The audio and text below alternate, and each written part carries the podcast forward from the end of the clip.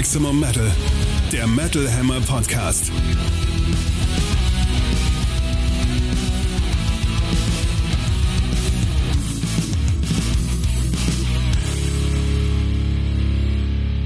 Vom 10.03.2023, Episode 51 des Metal Hammer Podcasts mit Chefredakteur Sebastian Kessler und Katrin Riedel aus der Metal Hammer Redaktion. Schön, dass ihr wieder eingeschaltet habt und uns zuhört. Und wie alle zwei Wochen für euch das Neueste aus der Metal-Welt, die neuesten Alben und ein Gesprächsgast im Studio. Und zwar dieses Mal der mächtige Belzebub von Mystic Circle.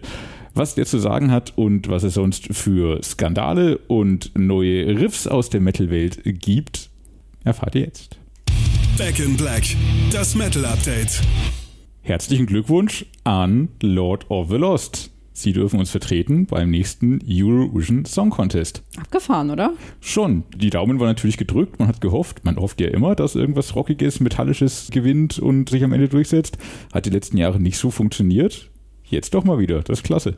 Ja, ich finde den Song jetzt nicht mega, aber ich freue mich schon, dass da mal ein bisschen alternative Musik geboten ist und halt mal auch ein paar Bands aus unserem Genre auftauchen und so ein bisschen in diese Blase da vordringen, um Voll. auch den Leuten da draußen mal klarzumachen, dass Schunkelpop-Einheitsbrei auch nicht alles ist, was da gibt. Ja, der, der Song ist gefällig, der ist gut. Das ist ein schöner Gothic, Glam, Metal, Schunkler. Schunkler. Passt wunderbar auf seine Art und Weise auf den Eurovision Song Contest, wo ja auch schon öfter gerockt wurde. Vor allem natürlich aus anderen Ländern. Schön, dass Deutschland jetzt mal mitmachen darf. Das hat sich ja auch als Erfolgsgarant erwiesen in vergangenen Jahren und Jahrzehnten. Man muss nicht nur an Leute denken, auch danach gab es ja immer wieder ein paar Rock- und auch Metal-Highlights. Man kann jetzt natürlich sagen, wenn letztes Jahr Manneskin gewonnen haben, ist die Chance, dass jetzt nochmal was Rockiges gewinnt, vielleicht nicht mehr so gegeben. Vielleicht nicht, vielleicht auch doch, weil jetzt gerade die Rocker den Song Contest übernehmen. Das kann auch sein, ja. Aber grundsätzlich, die Band hat es ja irgendwie geschafft, so in den letzten Jahren. Ne? Also die haben sich so erstmal in ihrem Kosmos so eine relativ große Fanbase aufgebaut. Dann kamen sie ja letztes Jahr vor Iron Maiden extrem gut an. Oh ja. wovon ja überhaupt nicht auszugehen war. Also im Normalfall werden Maiden-Vorbands ja fast schon standardmäßig in der Luft zerrissen. Im bestenfalls ignoriert. Bestenfalls ignoriert, ja. Und dass das geklappt hat. Und dann natürlich auch noch hier kurz vor Jahresende dieses Überraschungsalbum, dass das ohne jegliche Promo auf Platz 1 der deutschen Albumcharts schießt, das spricht natürlich auch für sich. Ja, also die haben einen Lauf und können gerne so weiterlaufen. Ja, Erst recht, weil sie die richtigen Leute damit ärgern. Und zwar Und zwar, mich.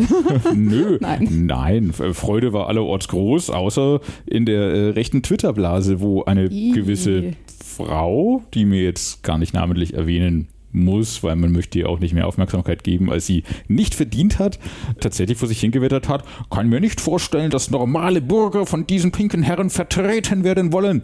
äh, geht's noch? Das, so ist, das ist doch überhaupt und kein dumm muss Pink. man erstmal sein. Zumal das ist kein Pink. es ist kein Pink. Natürlich flippig und glitzerig, halt Blood and Glitter. Oh mein Gott.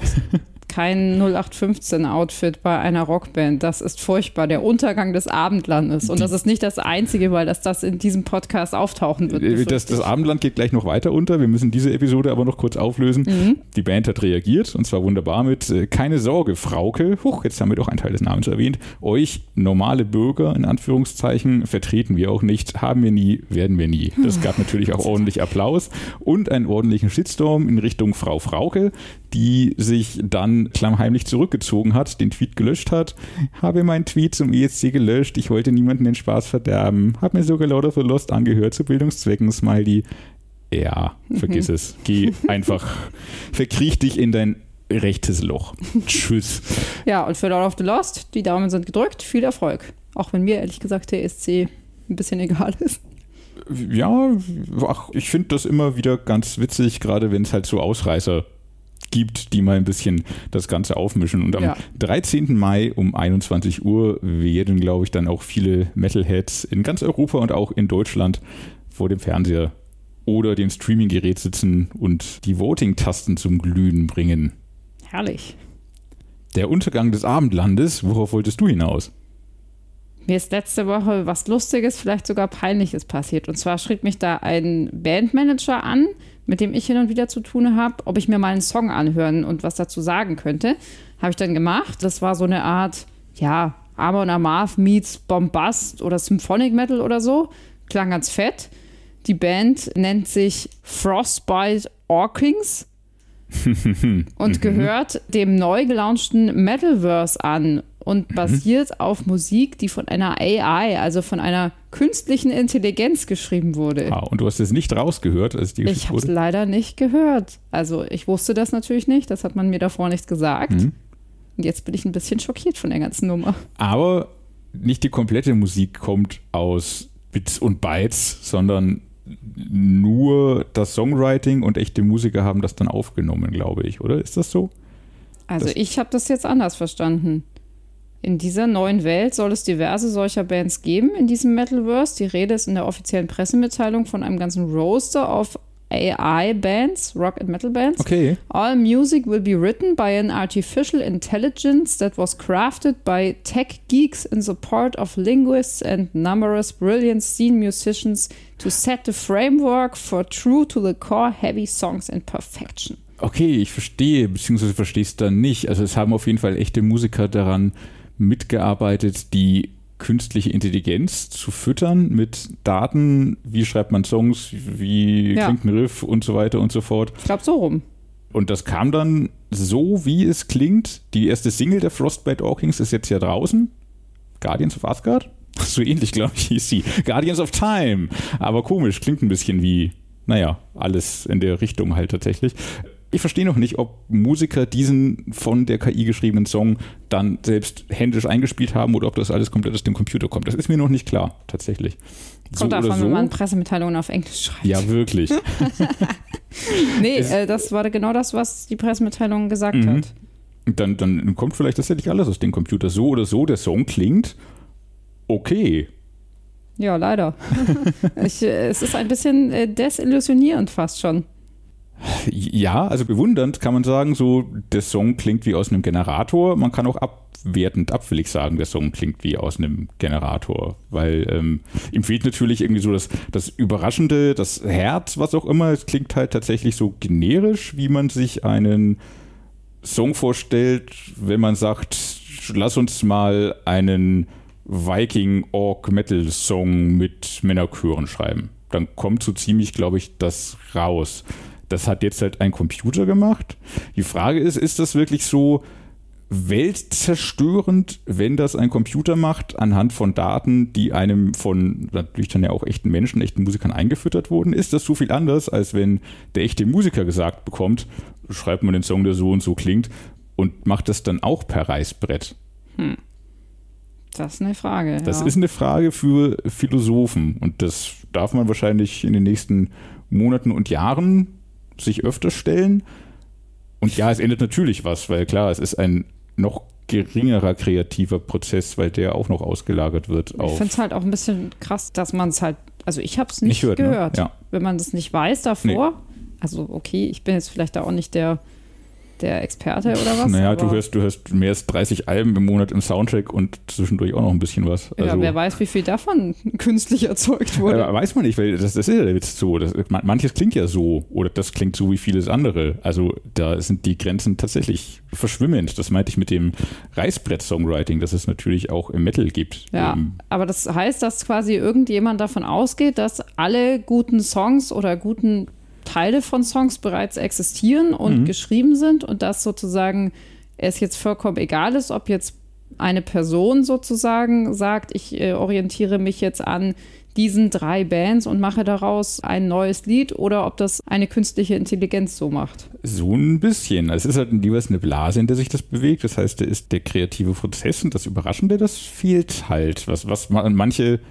Songs gerade von Weltniveau dann halt ausmacht, die irgendwo einen Bruch drin haben oder so. Vielleicht kann man in der KI auch einprogrammieren, so. Äh, mach hier mal einen Bruch. 3,30. Dann kommt entweder ein Hip-Hop-Beat oder keine Ahnung, oder ein Song, der über vier Minuten geht und du, wow. Aber wieso ist das alles überhaupt nötig, frage ich mich. Ich Also glaub- es gibt doch schon Hm. so viele, unfassbar viele Bands, man kommt überhaupt nicht hinterher, man verliert vollkommen den Überblick, was Mhm. eigentlich passiert. Mhm. Nötig ist es, finde ich, überhaupt nicht. Ich finde es technisch interessant, kulturell interessant und witzig.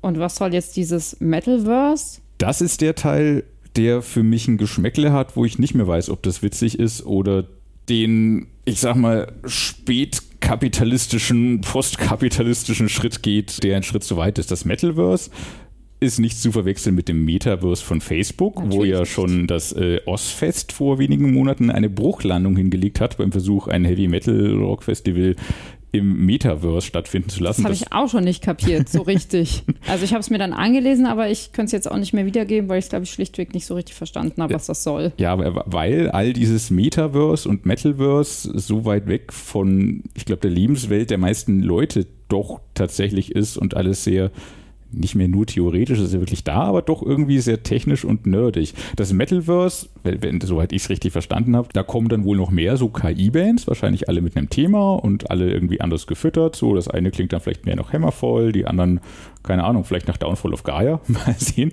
Da gibt es eine Weltkarte mit verschiedenen so Fantasy-Bereichen, eine Lava-Welt, eine Frostwelt, eine Waldwelt. Und das ist in kleine Quadrate unterteilt. Und das ist jetzt der bisschen weirde Teil. Du kannst diese Quadrate jeweils, so habe ich es verstanden, kaufen für eine Kryptowährung namens Ethereum. Und dann gehört dieses kleine Quadrat halt dir. Du kannst dann deine Grafik draufsetzen, die gehört das Land dann. Wenn dir dieses Land gehört, kannst du wohl auch irgendwie mitbestimmen bei verschiedenen Sachen, die die Bands aus dem Metalverse dann in den nächsten Monaten und Jahren tun werden. Die dir gehört einfach so das Land und du hast Mitbestimmungsrecht.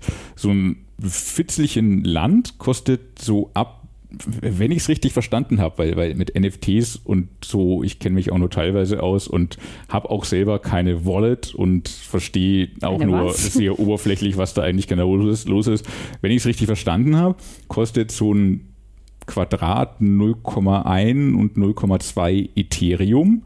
Das hat so einen Wert von 200 Euro oder was? Aber Muss man halt auch kaufen wollen, sag ich mal. Aber das ist ja dann nur digital. Also das Ja, ist du ja hast dann nichts auf einer sozusagen. digitalen Karte. Das ist nur eine Idee ein von Stück- irgendwas. Ja, das, das, ja.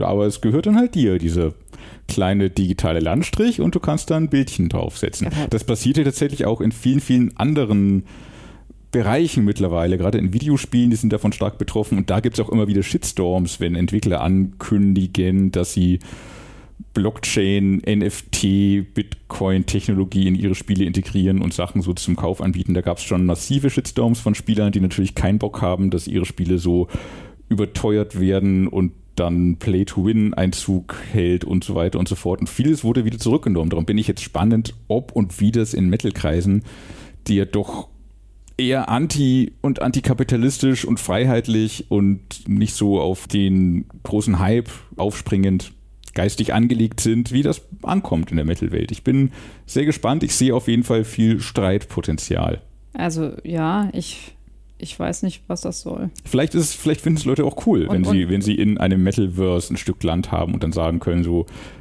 yay, ich bin ein Monat des Metalverse und hier ist übrigens mein Pixel und hey, du bist mein Nachbar, wie witzig und Aber lass ist es dann nicht lustiger, sich so. im echten Schottland irgendwie hier so einen, so einen kleinen Landstreifen zu kaufen und da dann seinen Whisky irgendwie äh, in Empfang zu nehmen? Also das ist ja zumindest ein echtes Land. Aber was will ich denn Es mit ist- digitalem Land? Es ist, es ist äh, ähn- ähnlich sinnlos. Und, und wer Aber- hat sich denn den Namen Frostbite Orc... Orc Entschuldigung. Or, ich Or Orkings. Orkings aus- Frostbite Orkings. ausgedacht. Ist das auch ein KI-Name? Oder Klingt also, so. Das kann ja niemand aussprechen. Die äh, verschiedenen Länder im Müsste das Metaverse dann nicht übrigens- Frostbitten heißen? Ich dachte auch. Außerdem dachte ich an Orklings statt Orkings. Aber wahrscheinlich ich guck äh, gerade, äh, ob's spielt ein Frostbite Walkings oder so Kingdom- noch mit rein. Das kann auch sein. Also furchtbarer Name auch. Was soll das? Wahrscheinlich wohnen die in den Nocturnal Norths im Metalverse. Ich scroll mich gerade ein bisschen durch die Karte. Die Savage Swamps gibt es noch, die Heroic Highlands, die Dark Dungeons und so ein paar Pixel sind auch schon verkauft. Dann sind da Nein, eben lustige wirklich? Grafiken und zum Teil auch so viele benachbarte Grafiken, die dann ein größeres Bild ergeben. So, da hat jemand scheinbar ordentlich Geld ausgegeben. Ich bin mir noch nicht sicher, wie das Ganze funktioniert. Ich finde NFTs ein technisch interessantes Thema, aber auch viele, viele schwachsinnige Auswüchse. Ich erinnere nur an den, an den rauchenden Affen. Vielleicht ist das auch sowas, was man einfach nur Leuten aus dem Freundeskreis zum Geburtstag schenkt. Vielleicht. Also so ein Witzgeschenk, wie in so einem Witzladen. Nur früher war das irgendwie so ein 1-Euro-Laden, wo man reingegangen ist und halt irgendeinen Scheiß geholt hat.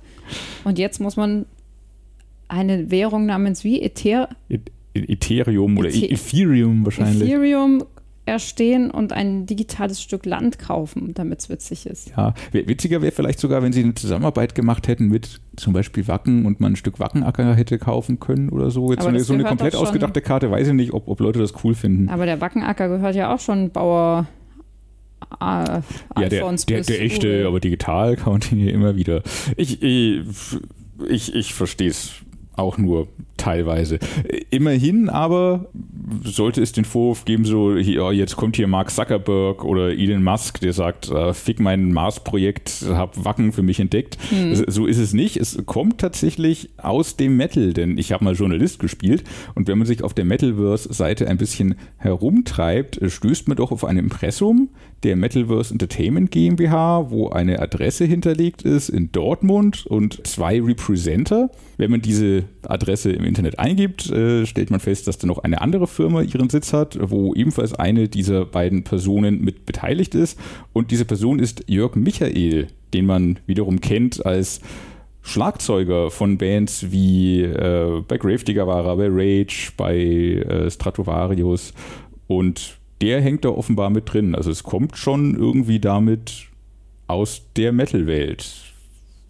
Immerhin. Und wo es hingeht, mal gucken muss man jetzt beobachten, ob die Frostbite Orkings demnächst digital auf der Wackenbühne auftreten. Ich bin auch ein bisschen gespannt, ob dieser Metalverse-Name Bestand hat und oder haben ob der Zuckerberg kann. kommt. Ist ein bisschen zu nah dran, oder? Vielleicht.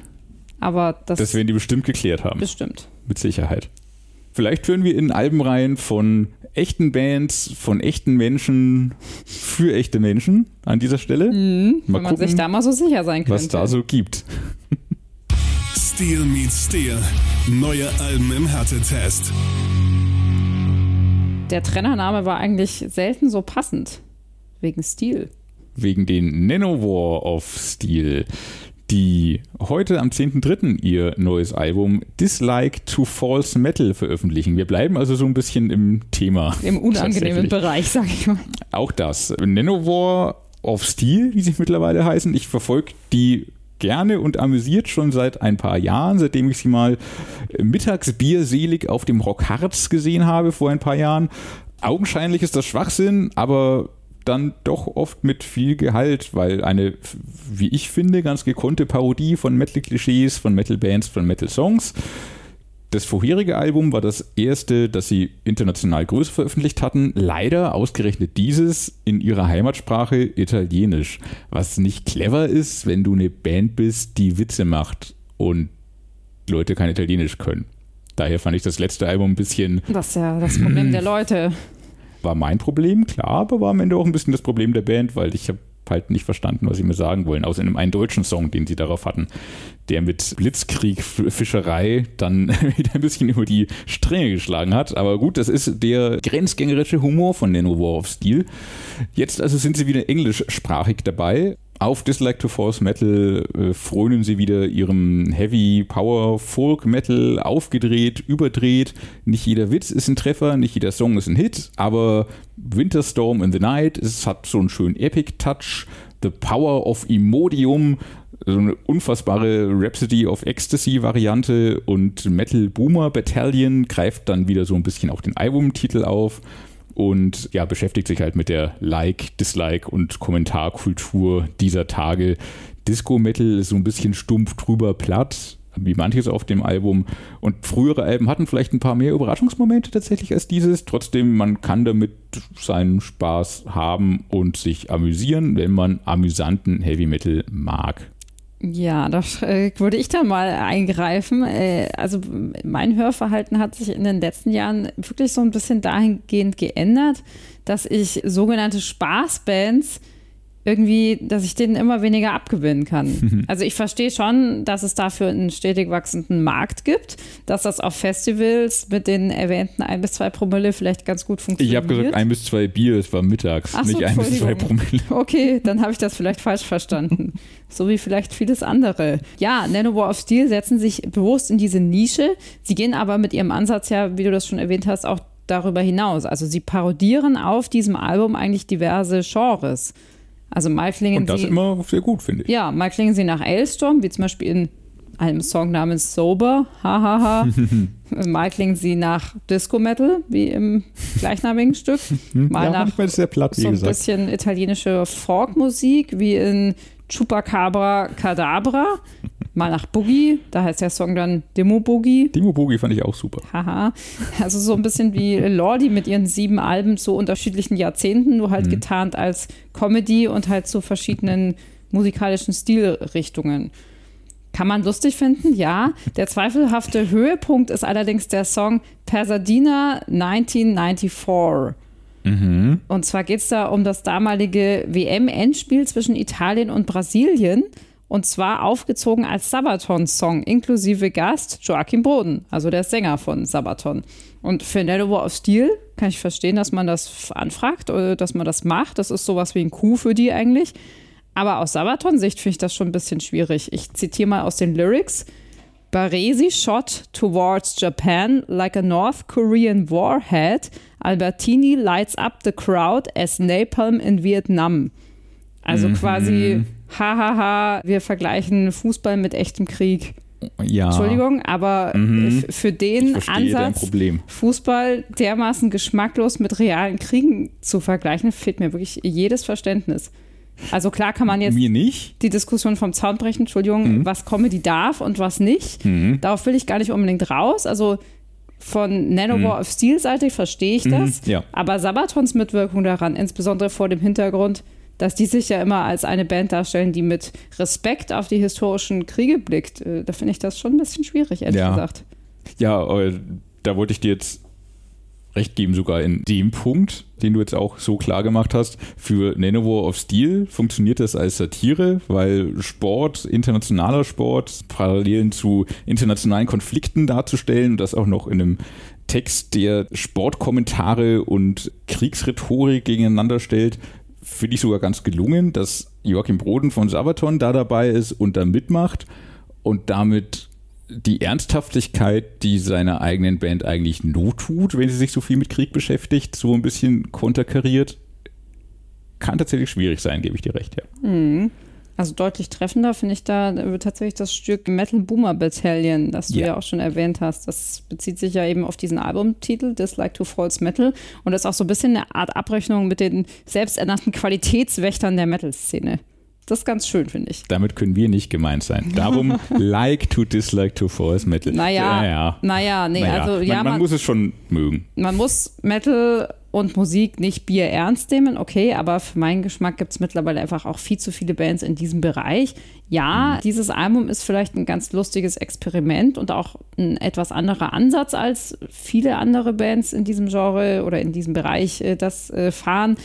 Aber wenn man mich fragt, ob ich sowas gerne höre, muss ich halt leider sagen, nein. Vielleicht mal wieder nach zwei Bier am Rockhard am frühen Nachmittag. Let's see. Am 17.03.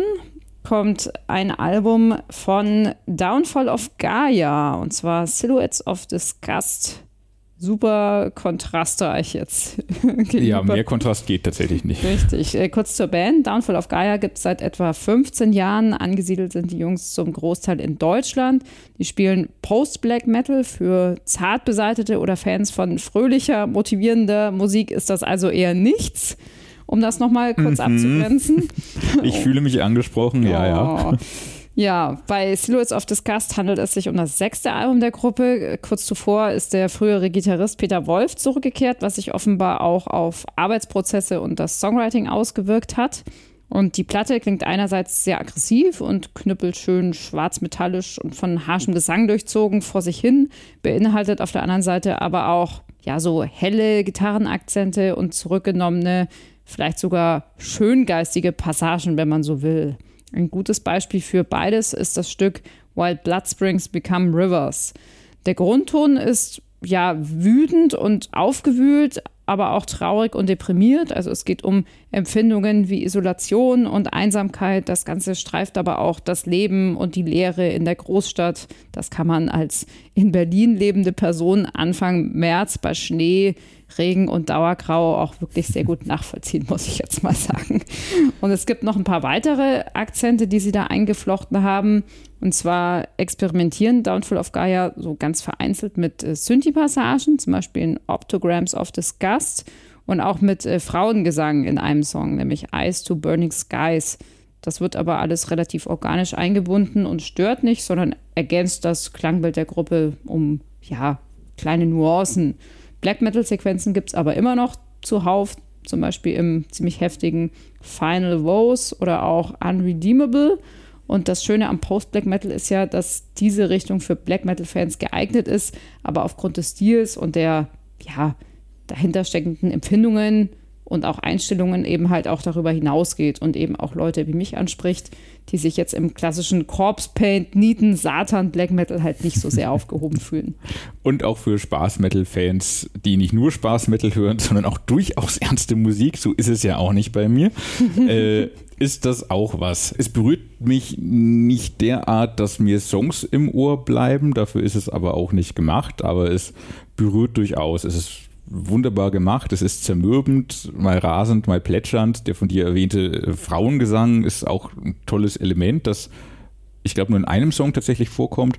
Es fließt alles so ein bisschen ineinander ein. Ich, ich habe es immer ein bisschen lieber für mich, wenn tatsächlich nochmal Songs besonders herausstechen. Ich brauche ich, ich brauch meine Refrains, aber freue mich drauf, das bei Zeiten auch mal wieder live zu erleben, weil sehr gute Band, die das, was sie da zermürbend macht, sehr gut macht und man sich gerne von ihnen zermürben und runterziehen lässt. Man kann sich dann nachher wieder aufbauen mit ein bisschen klassischem Heavy Metal. Da kommen wir auch wieder zusammen. Von den Freunden von Night Demon, deren drittes Album Outsider erscheint jetzt endlich. Und Surprise, Surprise. Und wir lüften jetzt das große Geheimnis. Es ist Album des Monats im kommenden Metal Hammer, der am nächsten Mittwoch am Kiosk liegt. Das haben wir Bassist und Sänger Jarvis Leatherby vorab gesteckt und er hat sich bei uns bedankt mit einer Sprachnachricht. Hey, Jarvis Leatherby here from the heavy metal band Night Demon.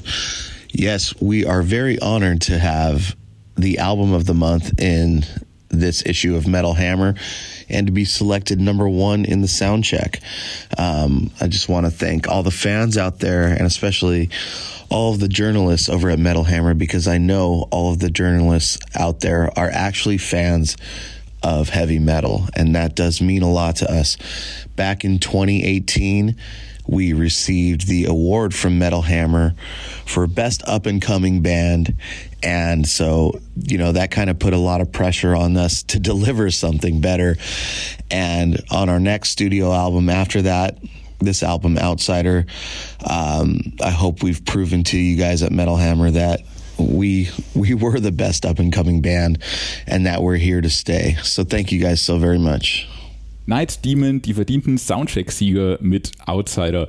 Die Band hat wie wenig andere zeitgenössische Bands verstanden, die Essenz der New Wave of British Heavy Metal einzufangen, ohne wie eine Iron Maiden-Kopie zu klingen, sondern wirklich ihr sehr eigenes Ding zu machen. Ich glaube, der Rock'n'Roll-Faktor ist nochmal ein bisschen höher auf diesem Album als auf den Vorgängern, was der Band auch sehr gut zu Gesicht steht. Es ist also kein höher, schneller, weiter, herber, derber, lauter, sondern im Gegenteil, es schwingt und ist beschwingt und ist dabei super abwechslungsreich. Es gibt maximal Heavy Songs wie das Titelstück Outsider. Es gibt so ich, ich habe es genannt, hüftlockere Nummern wie hm. Obsidian. Das, das klingt für mich total nach Judas Priest 1978 auf Killing Machine. Gibt aber auch so schöne Doom-Nummern wie Beyond the Grave, die nochmal so eine ganz andere Seite von Night Demon zeigen und dem Album Tiefe geben, wie es überhaupt schon dadurch Tiefe hat, dass es wohl ein Konzeptalbum ist. Das erste Konzeptalbum der Band. Man kann das Album aber sehr gut hören, ohne sich da irgendwie tief in eine Geschichte zu vertiefen. Aber wer das will, kann da noch mehr einsteigen. Ganz schön gegen Ende des Albums gibt es den 7 Minuten The Wrath, auch noch ein Mega-Song. irgendwo zwischen Trivium, Judas Priest und Black Sabbath durchaus mit, jetzt greife ich sehr hoch, Nothing Else Matters Vibes. Klar, Metallica sind Night Demon noch nicht, aber es ist sechs Jahre nach ihrem vorherigen Album auf jeden Fall ein weiterer großer Schritt nach vorne und nachdem sie, wie Jarvis gerade auch nochmal erinnert hat, damals den Up and Coming Award bei den Metal Hammer Awards gewonnen haben, jetzt den Soundcheck-Sieg im aktuellen Monat. Auf jeden Fall ein weiterer Schritt in die richtige Richtung für die Kalifornier. Ich bin bei Ihnen sowieso immer überrascht, dass es sie erst ja, seit ein bisschen mehr als zehn Jahren gibt. Also, und erst drei Alben haben. Ja, einerseits, weil man die Band halt auch schon so sehr verinnerlicht hat und irgendwie als festen Teil der Szene betrachtet und auch schon wirklich oft live gesehen hat, wenn ich so drüber nachdenke. Also sie, das weiß ich gar nicht. Doch, Hast du das mal live gesehen? Ja, klar. Also die haben ja bei diesen Awards haben sie gespielt, glaube ich auch. Hm. Und mit Accept sind sie ja auch getourt und Festivals sind, also die sind auch viel in Europa unterwegs. Also schon. Das ist mir gar nicht so in Erinnerung geblieben, aber trotzdem, dafür, dass sie erst zehn Jahre und drei Alben da sind, ist eine auch in meinem Kosmos schon sehr gesetzte Band, ja. ja.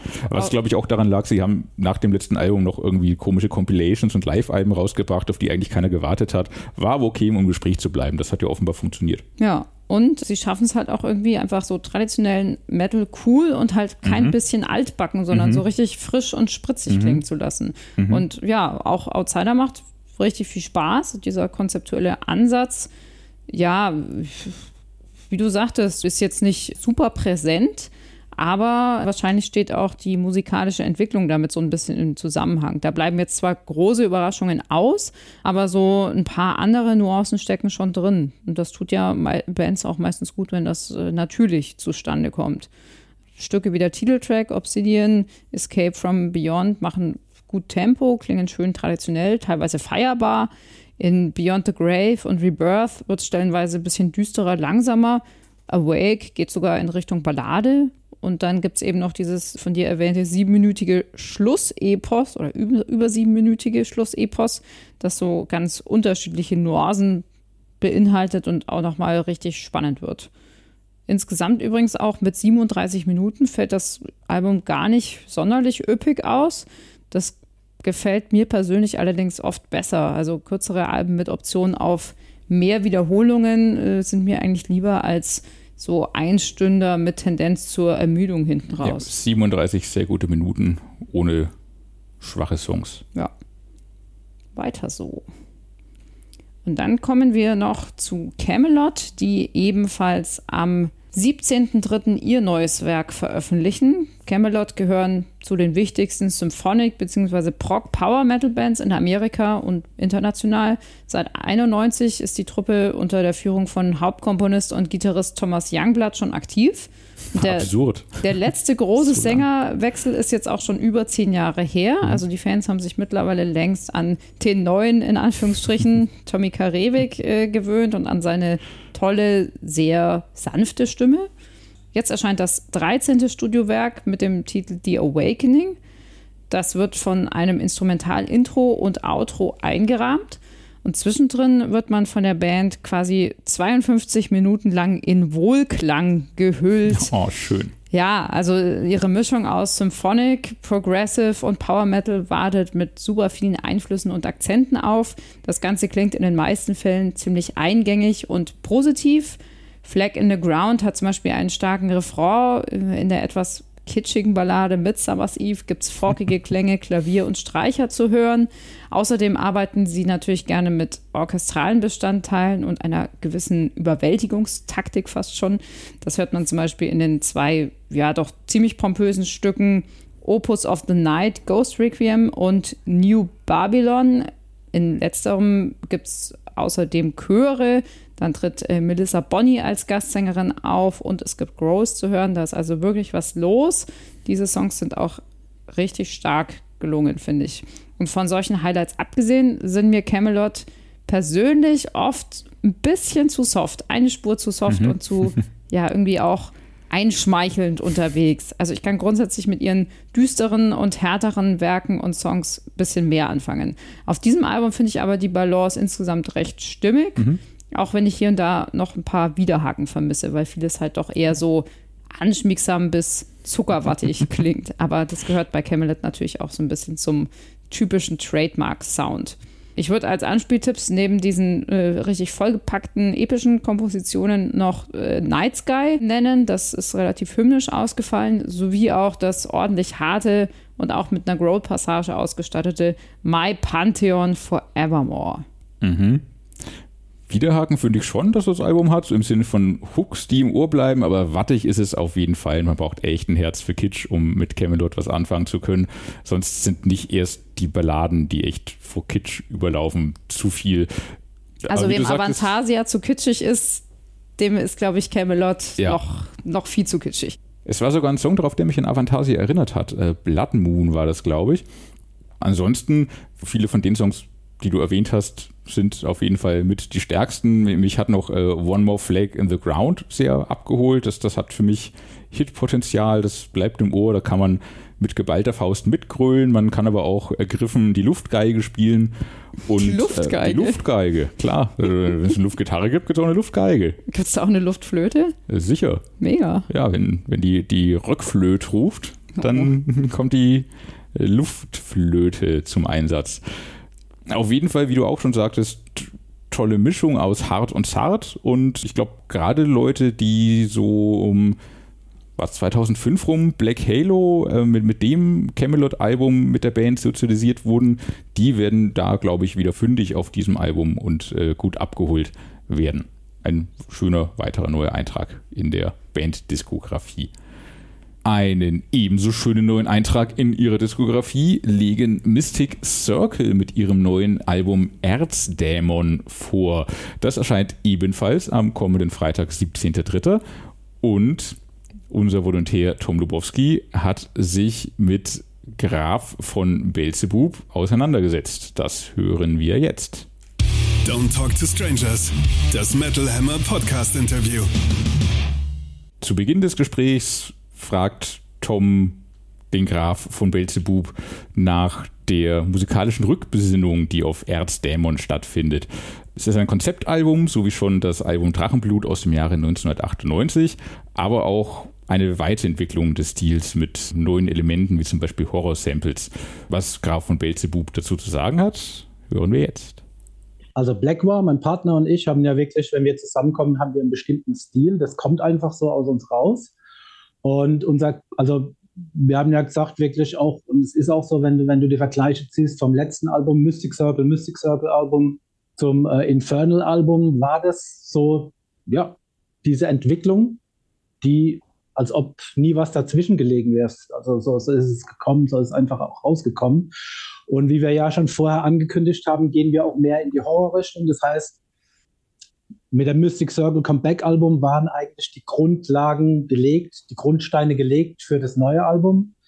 Und den Stil haben wir jetzt einfach auch erweitert, weil ähm, ja, wir benutzen jetzt auch viel, viel Horror-Samples, weil wir sind unheimlich große Horror-Freaks und wir, wir machen jetzt genau auch das, was wir wollen, nämlich auch dieses Horror-Element ausbauen und benutzen auch viele klassische äh, klassische Heavy Metal Melodien, die wir aber wirklich disharmonisch auch spielen.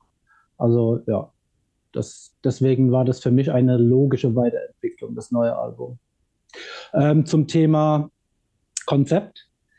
Es ist zwischen den Liedern, also wir bauen die Lieder gerne mit Zwischenintros und so auf, weil wir denken, der, der Hörer sollte das Album insgesamt genießen, diese Vibes, diese ja, jedes Lied steht zwar für sich textlich, also textlich ist es kein Konzept, aber ich finde, die Lieder, die ineinander greifen, ist schon ein Konzept dahinter. Also wir wollen den Hörer mitnehmen auf eine Reise. Wenn du die Augen zumachst, hast du ein bestimmtes Bild vor Augen.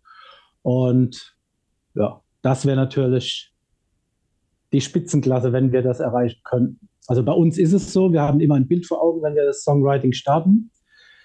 Äh, wir haben Melodien, wir haben ein Bild, wir haben ein Thema vor Augen und dann versuchen wir das wie so ein Maler praktisch ähm, dann zu Ende zu bringen. Und am Schluss ist es ein farbiges Bild und es ist fertig und hoffentlich auch so, wie wir es wollen. Im weiteren Gesprächsverlauf haben sich Tom und Graf von Belzebub unterhalten über Szenewächterei, die Mystic Circle natürlich immer sehr zu spüren bekommen hatten, gerade in ihren früheren Jahren. und über die Entwicklung der Band in den letzten Jahren. So wie wir früher waren, wir, wir sind ja keine engstirnigen Szene. Also wir kommen ja vom Heavy Metal, vom Rock, vom Hardcore, vom äh, satanischen Death Metal, vom Death Metal. Und äh, wir haben das immer alles gesehen und, und das finden wir auch toll, dass die Community auch so vielseitig mittlerweile ist. Jemand, wo Iron Maiden hört, kann genauso Mayhem hören oder das, das ist auch gut so, finde ich.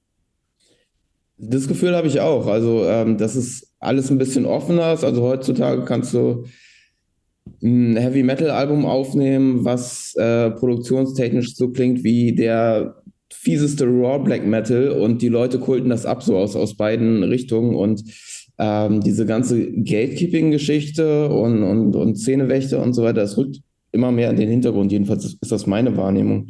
Ihr seid wahrscheinlich eine Band, die das umso stärker wahrnimmt, weil ihr immer in einem gewissen Punkt natürlich auch davon selbst betroffen wart. Mhm. Ganz genau, ja. Ja, äh, wir haben aber auch immer unser Ding durchgezogen, weil es unsere Passion ist, weil es unser Leben ist auch. Also früher war das ja noch mehr. Wir haben ja wie, wie so eine Metal-Kommune auch zusammengelebt. Die Band war ja so eingeschworen. Wir waren ja fünf Mitglieder, wir haben im Studio gepennt, wir haben privat irgendwie gepennt, haben unsere Partys gemacht und waren da richtig drin. Wir haben im Proberaum geschlafen, haben äh, natürlich geprobt, haben gefeiert und ja, das, das war Passion. Und heute ist es natürlich ein bisschen anders. Früher war es Rebellion, sage ich. Auch dieses Satanische heute oder dieses dieses Interesse fürs Dämonische und fürs, fürs Dunkle, fürs Mystische war früher natürlich auch Rebellion gegen die konservative Kirche den, oder allgemein für das konservative, die konservative Gesellschaft. Und heute ist es für mich mehr Inspiration und, und, und Meditation auch. Also wenn ich, ein, wenn ich oder mein Partner einen Song schreibt, dann gehen wir in die Welt von Mystic Circle, dann machen wir die Augen zu und dann ist es ja wie so eine Meditation, würde ich sagen. Wir fühlen uns da drin wohl und äh, wir fühlen uns wie so ein Regisseur und, und, machen da unser Ding. Absolut, ja. Und die Community zieht mit. Also wie gesagt, es macht Spaß. Wir sind bei Instagram auch immer mit den Leuten am Schreiben und es macht uns Spaß, auch darauf zu antworten. Also wir, wir tun da richtig interagieren. Das ist dann würde ich gerne von dir wissen, wie war die Zusammenarbeit generell? Ihr seid ja jetzt als Mystic Circle auf jeden Fall seit ein paar Jahren wieder äh, zusammen in der äh, altbekannten Besetzung.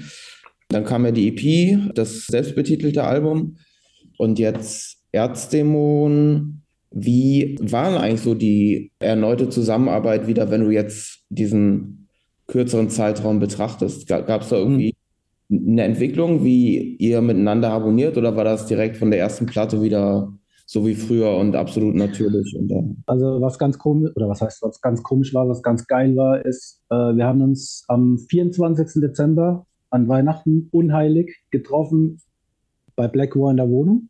Wir sind über verschiedene Ecken sind wir wieder zusammengekommen. Ich hatte auch schon mit der Musik abgeschlossen gehabt. Ich habe auch keinen Bock mehr gehabt irgendwie und konnte mir auch nicht vorstellen, dass Mystic Circle irgendwas war. Äh, wir haben uns aber getroffen, drüber in der Halle. Und ja, waren absolut auf dem Nenner. Absolut. Weil, ja, es war Passion. Wir haben uns auch nicht nur über Musik unterhalten, sondern auch über andere Interessen. Und dann haben wir drei Songs geschrieben bei ihm im Studio. Und durch meinen Kumpel Alan sind wir dann äh, zu Nils gekommen und haben die dann äh, produziert. Und war, es war absolut, also von Anfang an. Wir haben jetzt auch das nächste Album schon wieder auf Demo, auf hoher Demo-Basis fertig gibt noch ein paar Dinge auszuarbeiten, bevor wir wieder ins Studio gehen. Aber das Ziel war drei Alben in drei Jahren. Und ja, und dann werden wir mal weitersehen. Es ist eine Trilogie, aber das vierte Album ist auch schon geplant. Also die Ideen sind da und die Marschroute. Für uns ist es kein Problem, ähm, Songs zu schreiben. Das, also wir haben so viel Inspiration. Die Zusammenarbeit ist wirklich, weil es, es, es baut sich auch auf. Das baut mhm. sich auf. Also wir hatten eine Idee und dann spinnt der rum, dann spinnt der rum und dann wird irgendwann der Song ja, fertig. Absolut. Also ich fand auf jeden Fall, das hört sich alles sehr organisch an, was jetzt so in den, in den äh, letzten Jahren von euch rausgekommen ist. Mhm. Und auch erwachsener, würde ich sagen, verglichen jetzt mit den frühen Sachen. Das mag natürlich auch daran liegen, dass mehrere Jahrzehnte vergangen sind zu den ganz frühen Sachen. Aber liegt es auch daran, dass, wie du sagst, der Druck weg ist, dass es alles mit einem gewissen Maß an Entspannung vonstatten geht? Ja, du musst ja sehen, also wenn ich mir heute Drachenblut oder Infernal anhöre, dann war es ja teilweise unglaublich, was wir da irgendwie fabriziert haben, auch mit dem Orchestralen und mit dem, äh, das war ja schon, da waren ja die Mittel gar nicht gegeben wie heute, ja. Ähm, das war ja wirklich alles irgendwie noch nicht digital aufgenommen und alles, äh, ja, auch mit den Effekten und so. Also das war schon äh, Hammer. Also ich wusste, wüsste heute nicht mehr, wie, wie wir das damals hingekriegt haben. ob wir, also manchmal ist es so surreal, dass, ah, das waren wir, aber es ist, es ist geiles Zeug, muss ich wirklich sagen. Also ich bin da schon beeindruckt irgendwie. Aber die Zeit war damals anders. Wir waren ja rebellisch, wir waren aufmöpsig, wir waren äh, ja teilweise leider auch vielleicht ein bisschen größenwahnsinnig so, ja. Aber ähm, ich denke, da musste auch eine breite Schulter haben, und heute sind wir natürlich Eltern und können das auch mehr genießen. Früher war das ja so, jeder wollte sein Ego da irgendwie durchdrücken. Wir waren Freunde bis aufs Blut, aber wir, jeder hat halt seinen eigenen Charakter gehabt und jeder hat dieses Jugendliche und deswegen sind aber wahrscheinlich diese Alben zustande gekommen, weil, weil wir das natürlich auch bis aufs Äußerste gepusht haben. Und heute ist es einfach so, wir wollen, wir bleiben zu zweit. Also das heißt, wenn wir live spielen, kommen Gastmusiker dazu. Wir haben aber ein äh, beständiges Team, mit den Leuten wir zusammenarbeiten. Aber die Band ist Blackwar und ich. Wir bleiben zu zweit, weil es einfach entspannter ist. Wir sagen immer, zu viel Köche verderben den Brei. Und es ist auch die Art, wo wir schreiben, das ist für uns jetzt einmalig. Das kriegen wir auch mit anderen Leuten immer hin. Und äh, es ist alles entspannter. Auf jeden Fall, ja. Und gereifter natürlich, klar. Also wir haben ja auch gelernt, wir haben äh, musikalisch gelernt, wir haben songwriterisch gelernt. Und wir haben natürlich auch die technischen Möglichkeiten. Das muss man ja auch sehen. Die Zeiten sind ja ganz anders. Mhm. Wir können zum Beispiel jetzt auch viel mehr mit den ganzen Samples und so umgehen. Äh, wir wissen genau, was wir wollen. Und das ist eine ganz andere Zeit. Das kannst du auch nicht mehr vergleichen mit früher. Zuletzt geht es im Gespräch noch um die musikalischen Einflüsse auf Mystic Circle und auch die lyrische Inspiration und damit natürlich einhergehend dem Satanismus. Also ich denke, meine Abneigung gegen diesen Institut Kirche hat ganz früh angefangen, nämlich als Kind. Da wurde ich praktisch gezwungen. Ich habe mich immer unter der Couch versteckt und die haben mich dann wie so ein Exorzist, so irgendwie haben sie mich rausgezogen zu dritt und äh, dann musste ich in die Kirche gehen. Da hatte ich schon mal eine Abneigung. Dann bin ich im ganz frühen Kindesalter habe ich angefangen, Horrorfilme zu gucken. Zum Beispiel, äh, mein Vater hat immer, hat mich, er hat immer von einem Horrorfilm erzählt, der hieß damals Horror Infernal. Das ist von Dario Argento, ich weiß nicht, ob du das kennst. Und diese Videokassette hatte ich damals in die Hand gekriegt. Das war in den frühen 80ern und war fasziniert. Ich war fasziniert von diesem Horror. Ich habe mir dann auch diese alten Hammer-Filme angeguckt oder das Pendel des Todes mit Vincent Price. Und das hat mich fasziniert. Auch diese, für mich war auch, ist auch dieses Symbol Satans oder irgendwas oder die dunkle Seite oder das Mystische, ist auch nichts Beängstigendes. Ich fühle mich da drin wohl in, in, in, dieser Ding, in dieser Blase. Und ähm, zu meinen Inspirationen also ich habe jetzt auch wieder angefangen zu lesen. Im Moment lese ich Dracula von Bram Stoker. Habe ich nie vorher gelesen. Ich habe nur den Film gesehen. Bin eigentlich mehr so ein Filmfreak. Aber ich muss sagen, das, das Buch, ich mag diesen äh, Flair, ich mag das ähm, dieses Tagebuch geschriebene und, und dieses Goth Go gotische, Gothic-Zeug mag ich sehr. Ja, ich interessiere mich für Sagen, für mystische Wesen, für für Dämonen. Es hat mich immer interessiert. Und da kommt, und meine Inspiration kommt aus Soundtracks, kommt aus natürlich Metal Music, natürlich Büchern, natürlich Filmen, alles, was inspiriert. Aber irgendwo, irgendwas ist auch mal in meinem Kopf oder so. Also es ist Inspiration pur. Es ist ja, ich fühle mich wie ein Detektiv, der dieses ganze Gebiet der Mysterien irgendwie so abdeckt und erkundet. Und da spielt sich viel ab in meinem Kopf oder in unserem Kopf. Ich muss auch sagen, äh, ich wäre nichts ohne Black War, weil äh, es ist einfach eine Symbiose und er ist noch wahnsinniger wie ich, glaube ich, in, in, in diesem Ding. Also wir, wir tun uns da nichts nach. Es ist auch nicht so, dass wir uns, äh, wir treffen uns ja ein, zweimal in der Woche und machen Musik und wenn wir keine Musik machen, dann unterhalten wir uns einfach zwei, drei Stunden. Und das geht so schnell rum über Filme, über, über unsere Passion. Also es ist, ja, macht Spaß. Drachenblut ist ja jetzt, also wird 25 dieses Jahr. Wenn du mal ähm, so zurückblickst, es gibt natürlich mit Erzdämonen irgendwie schon eine Verbindung durch das Konzeptionelle. Andererseits habt ihr euch natürlich stilistisch immer ein bisschen gewandelt. Äh, ihr wart ja nie so engstirnig und seid stringent diese True-Fraktion im Black Metal zum Beispiel angehangen oder ähnliches, sondern es war ja immer sehr wandelbar.